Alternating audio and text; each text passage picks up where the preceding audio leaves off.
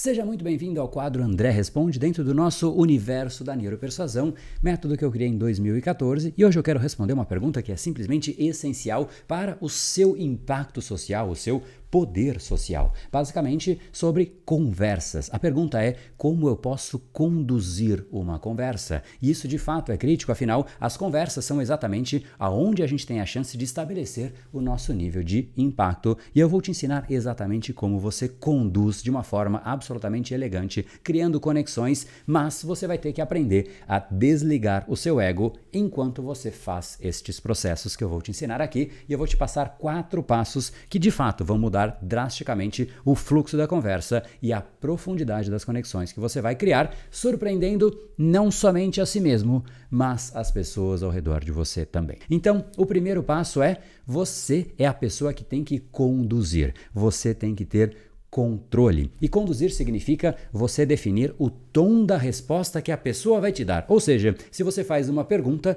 como é que você pode definir o tom da resposta que a pessoa vai te dar?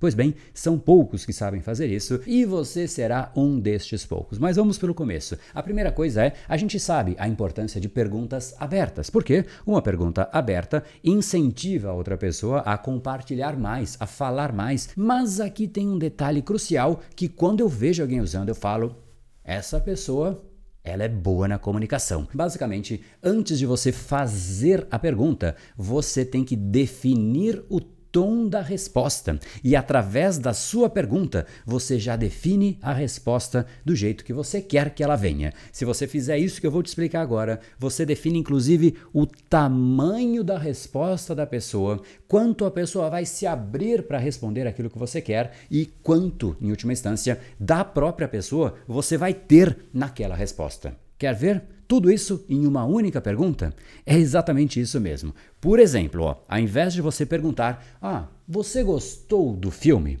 que, que vai acontecer? A pessoa vai dizer sim, não, não, foi bacana, gostei bastante. Respostas muito curtas que simplesmente você matou uma conversa e não conseguiu engajar, não conseguiu criar ali uma experiência. Vamos mudar. Você vai moldar a pergunta de uma maneira que induza a uma resposta mais profunda. Como é que você pode fazer? Inúmeras ideias, eu vou te dar um exemplo. Você poderia dizer para ela desta forma: Cara, esse filme que eu assisti ontem foi uma coisa assim que tocou muito fundo para mim. Eu comecei a perceber que as coisas realmente vão mudar. Ali eu percebi como a inteligência artificial está mudando completamente a indústria do cinema e vai mudar absolutamente tudo. Olha só os efeitos que esse filme teve. O que, que você achou desse filme?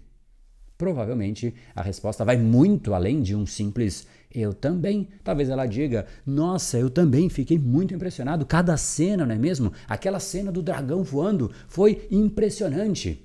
Essa é a diferença de você fazer uma pergunta aleatória, uma pergunta de sim ou não, ou uma pergunta aberta cuja intenção é modelar e moldar a resposta que vem na sequência. Você já induz a existência de emoção e uma conversa com peso, uma conversa com engajamento, demanda emoção, porque senão fica simplesmente uma conversa pro forma. E aí, tá tudo bem? Tá tudo bem, tempo tá bom, né? Ó, oh, que legal, hoje vai chover. Ah, dá um tempo, né? Isso não é conversar. Técnica de número 1, um, vamos para 2. A técnica 2 é você realmente conectar ou resgatar fatos de interesse da pessoa. Se você lembrar detalhes da vida da pessoa e conseguir trazer isso à tona para a conversa, você está ali construindo um vínculo muito mais profundo. Você não está falando de você, você não está falando de outras pessoas, você efetivamente conecta com a pessoa. Então, por exemplo, se a pessoa falou, poxa, eu gosto de jardinagem, você pode trazer isso na próxima conversa. Você fala, nossa, que legal, você não sabe, eu estou plantando uma coisa nova no meu jardim e está super legal. Isso mostra que você se importa com aquilo que a pessoa disse na conversa anterior e que você de fato prestou atenção. Então, resgatar um ponto de uma conversa passada na conversa que vem logo na sequência é absolutamente empoderador e a pessoa se sente prestigiada. E mais do que isso, você entrou no mundo dela, que ela disse: Esse é o meu mundo, vamos falar dele. Tem gente que simplesmente ignora e fala de outros mundos, fala de coisa, inclusive, que a pessoa não conectou e fica ali insistindo. Entre no mundo da pessoa. Terceiro ponto, esse aqui eu diria que é óbvio, mas as pessoas simplesmente não fazem. Esteja realmente presente na conversa, esteja ali, mantenha o celular desligado, evite interromper a pessoa. Se a pessoa está compartilhando uma experiência importante, mostre que você está ouvindo ativamente. Como você faz isso? Através de expressões faciais, mostre surpresa, mostre tristeza, fale, poxa, que coisa chata, faça comentários relevantes àquilo que a pessoa está dizendo, traga conhecimentos que de fato complementem aquilo que a pessoa precisa. Ou seja, se você realmente quer se envolver com uma outra pessoa, aqui é um ponto essencial essencial. Desligue. Não é o seu celular, não. Você achou que era isso, né?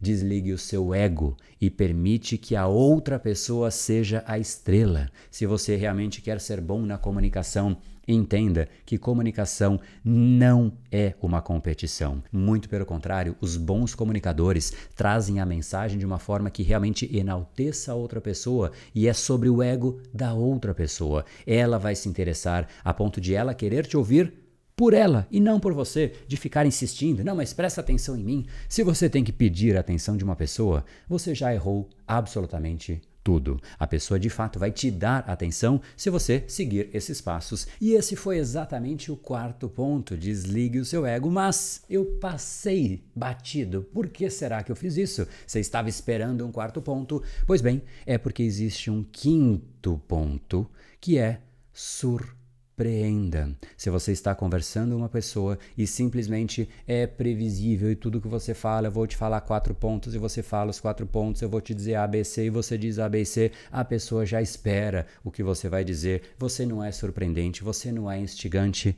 Seja surpreendente, surpreenda as pessoas e faça as coisas de uma forma diferente da própria expectativa. Isso, inclusive, é a definição de humor. O humor é quando a rota estava indo por um caminho e de repente existe uma inflexão completa e a pessoa começa a rir porque o final foi diferente daquilo que ela esperava. É isso que cria emoção, é isso que cria jogo, é isso que cria uma conversa absolutamente envolvente.